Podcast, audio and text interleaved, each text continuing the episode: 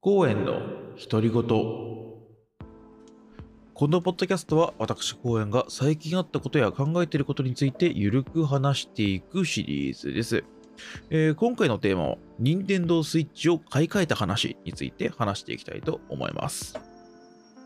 あのー僕本人はあんまりゲームする方じゃないんですけどまあゲームする方じゃないっていうかそうですね。ゲームは昔子供の頃本当によくやってたうん、やりすぎてめっちゃ怒られてた。なんですけど、もう大人になってからはね、本当にゲームをする機会が激減したんですよ。うん。まあなんだけど、その、比較的ミーハーなこともあって、あの、ニンテンドースイッチは持ってたんですね。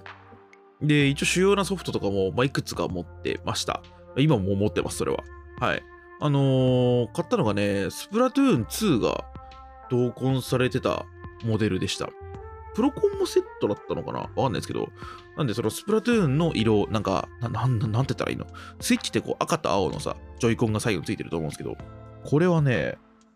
確か緑と黄色みたいな色合いだった気がします。まあ、持ってたんですよ。で、配信でも使ってましたけどね。たまにはね。っていうところがあったんですけど、まあ、それをなんだかんだ4、5年ぐらい使ってたわけなんですね。はい。で、一応キャプチャーボードも持ってたんで、まあ、それで配信することを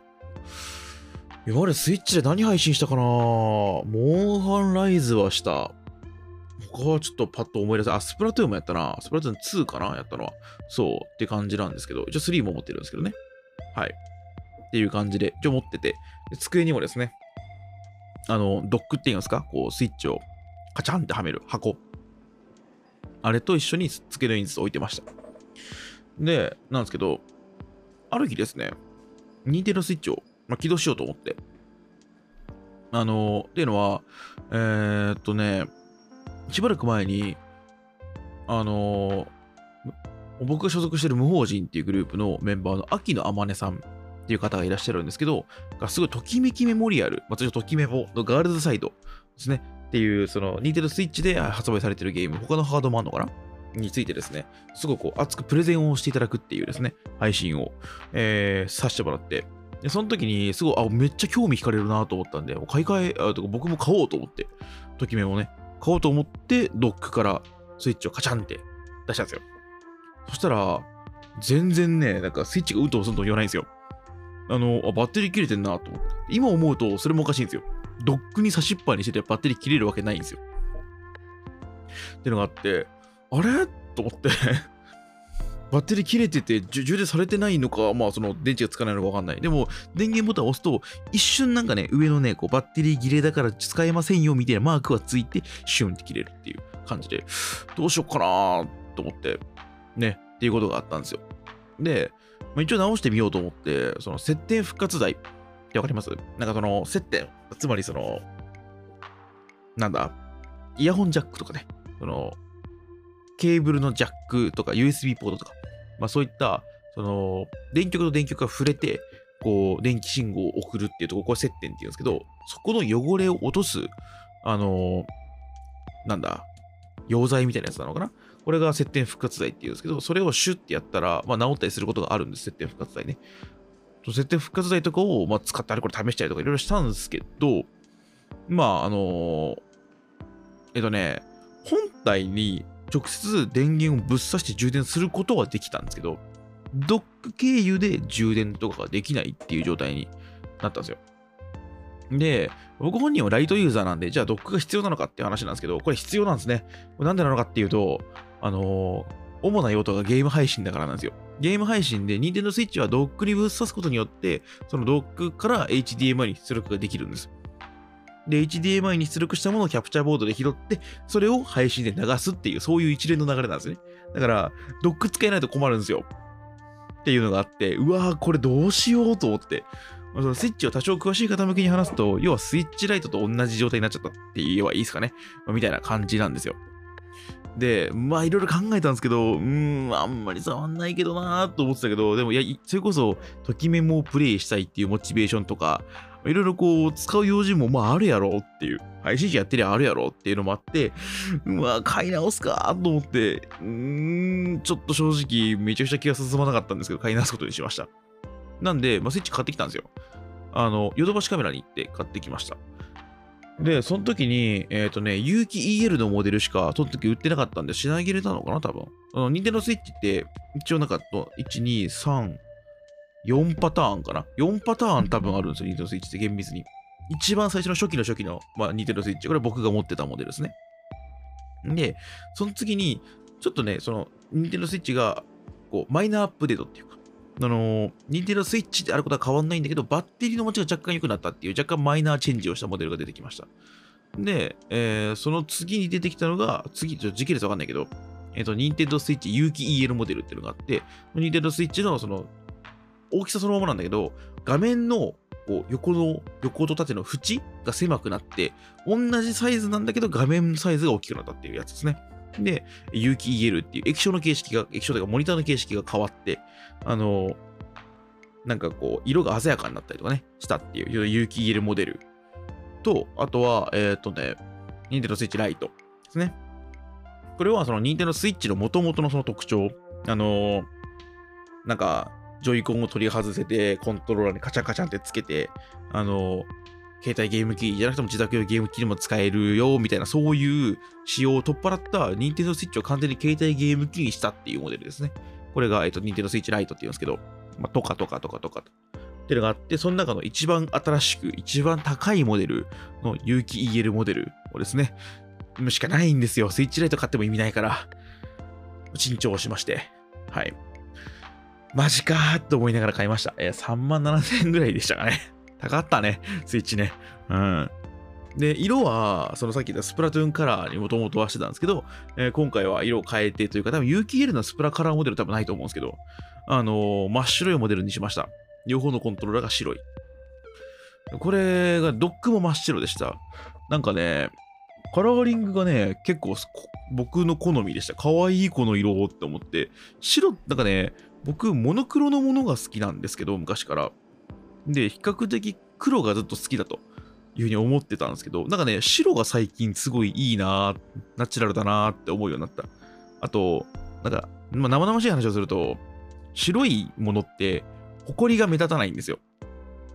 で黒いものはあの日焼けをしないって特徴があって。っていうのがあるんですけど、まあ、スイッチを日焼けするだけの年数使うかって言われたら、まあ、使わないじゃないですか。いや、人によるかもしれんけど、僕は使わないと思ってるんですね。だから、まあ、いっかと思って買ったんですけど、なんかね、白はね、めちゃくちゃデザイン気に入ってますね。思っていると所有感がすげえ良くて、はい。っていう感じでした。ちなみに、そのさっきもちらっと言ったんですけど、ヨドバシに買いに行ったわけですよ。で、ヨドバシカメラね、あの、秋葉原のところに行ったんですけど、あのー、なんか、僕全然知らなかったんですけど、最近 PS5 の品薄も、まあ、解消されたのか、一時的に解消されて入荷されただけなのか分かりませんけど、なんか買える状態だったんですよ。なんかね、そのゲゲーム売り場に行ったら、でっけえこうパネルみたいなのがあって、現在、任天堂スイッチ有機 EL モデル扱い丸、任天堂スイッチライト有機、あ、じゃあ、任天堂スイッチライト扱い丸、えー、P、プレイステーション5、丸、Xbox、なんだっけ、シリーズ X だっけ、今、丸、みたいな、なんか、その、扱い、在庫表みたいなのが置いてあって、で、PS5 が丸になってて、へえ、そうなんだ、と思って、で、まあ、スイッチ買うぞ、つって言って並んだわけですよ。ただね、あのね、任天堂スイッチをね、あの、じゃねえわ、プレイステーション5をね、買いたい人がね、まあ、たくさんいて、あの、秋葉のヨドバシ行ったことある人はわかると思うんですけど、レジがね、ずらーって横に並んでて、そのまま順番にこう並んで、なんかまあフォーク並びみたいな、空いたところに次の人が行くみたいな感じの仕組みになってるんですけど、あの、その、何？だから、待ってる間さ、その買ってる人が、その先にレジ行ってとか何買ってるか分かるわけですよ。まあ、みんな PS5 買ってたね。そんなに買うんだってくらい PS5 買ってた。ね、僕は PS5 持ってないし、今のところで買う予定ないんですけど、や PS5 って人気あるんだなというか、やっと買えるようになったし、みんな買いたいのかなとか思いながら、ぼーっと見てましたね。はい。っていう感じでしたね。うわぁ、こんなに売れてるんだと思って。これがね、もっと初動からね、もっとその発売時期からね、あのそこまでの品薄にならなかったらね、プレイステーション5とニンテンドスイッチのその、なんだ、あのハードの競争というか、もうね、まあ、ちょっと違ったんだろうなーって、もう思いますよね、なんかね。PS5 はやっぱ初動がマジでめちゃくちゃ手に入んなかったから、あの時手に入るっつったら俺も買ってたかもしんないもんな。俺今持ってないんですけど、今後も多分買う予定は今んとこないんですけど、あの時に、あの、発売当初のその熱が入った時に買えたら買ってたかもね。ってちょっと思いましたね。はい。っていうところで、あのーまあ、買ってきましたと。で、買ってきて、一回、今のところ一回、ときめきメモリアルの配信をしてます。この収録段階でね。はい。で、もう普通に使えてて。画面もね、すごい綺麗でいいなーって最初思ったんですけど、まあ当たり前っちゃ当たり前なんだけど、画面ってさ、その本体の画面が良くなったわけよ。その、携帯ゲーム機モードでしか使わないけど、俺、携帯ゲーム、携帯ゲーム機モードでしか、そのモニター、液晶の良さは活かされないけど、携帯ゲーム機モードで配信しないっていうかできないじゃないですか。だから、なんかあんま意味なかったなーって思いながら まあいいんですけどね。っていう感じでやってます。いやでもデザインがね、すごい机の上に置いてうるさくないデザインになって、僕は結構その辺はね、めっちゃ満足してる。そういうなんかね、ちょっとしたこう作業環境の違いというか、触ってた時の気持ちよさ、置いてる時の様になり方とかで、結構僕、物の所有のモチベーション変わるタイプなんですよ。だからまあまあいいかなっていうふうに思ってますね。はい。で、前のやつは、携帯モードとしては使えるわけですよ。だから、まあ僕は使わないけど、まあ使うかなと思って、実家に電話して、弟にね、いる？って聞いたら、いる？って言ってたんで、まあ弟にあげることにしました。で、まあ、ちょっとスイッチ持ってないんで、僕がもう使わなくなったソフトとかもいくつか同梱して、これ、これ遊びっつって、まあ送ろうかなと思ってますね。まだ送ってないんですけど。はい。って感じですね。で、あのーまあ、スイッチですね。いろいろこう、できること、なんだろう、あるわけなんですけど、まあ、できることそのものっていうのは全然変わってなかった。だから、その使用感の違いっていうのはあんまないんですけど、あ、でもなんか一つ、ね、印象残ったのは、なんか移行アシスタントみたいなのがあって、要は、前のスイッチから新しいスイッチにデータを移行させるっていうことができるんですよ。でこれは無線でできて、あの、ケーブルでカッチャンって繋ぐのかなと思ってたんだけど、それ繋ぐ必要はなくて、普通に移行できたんですけど、あのー思ったよりもね、なんか分かりやすいんだけど、なんかやりづらかった。なんか、あの、動作が遅かったりとかして、なんかね、分かりやすいような分かりにくいような、でもまあこれが限界だよな、みたいな、そんな感じでしたね。はい。あれはもうちょっとなんか改善の余地あるような気もする、なんか Nintendo Switch の移行アシスタントみたいなやつ。まあ、スイッチを持ち帰る人ってそうそういないと思うから、あんま使われない機能だとは思うんだけど、まあでももうちょっと、なんか、ね、いやわかりやすくてもいいんじゃないかな。子供とか触るしなーって正直思いましたね。はい。って感じです。それはそうと、シングルスイッチのね、所感の話なんですけど、あのーまあ、基本的には、まあ、進化はしてないんですよ。ただ、あの、一個、すごいいいな、これ変わったなって思ったのは、なんか手触りがすげえ良くなった気がします。なんかね、そのスイッチの、あ、なんていうの、背中の部分って言えばいいですか？背面。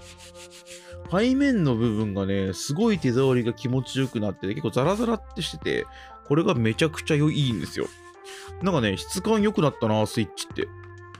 でも多分、プラスチックであることに変わりはないと思うんだけど、うん、プラスチックですね。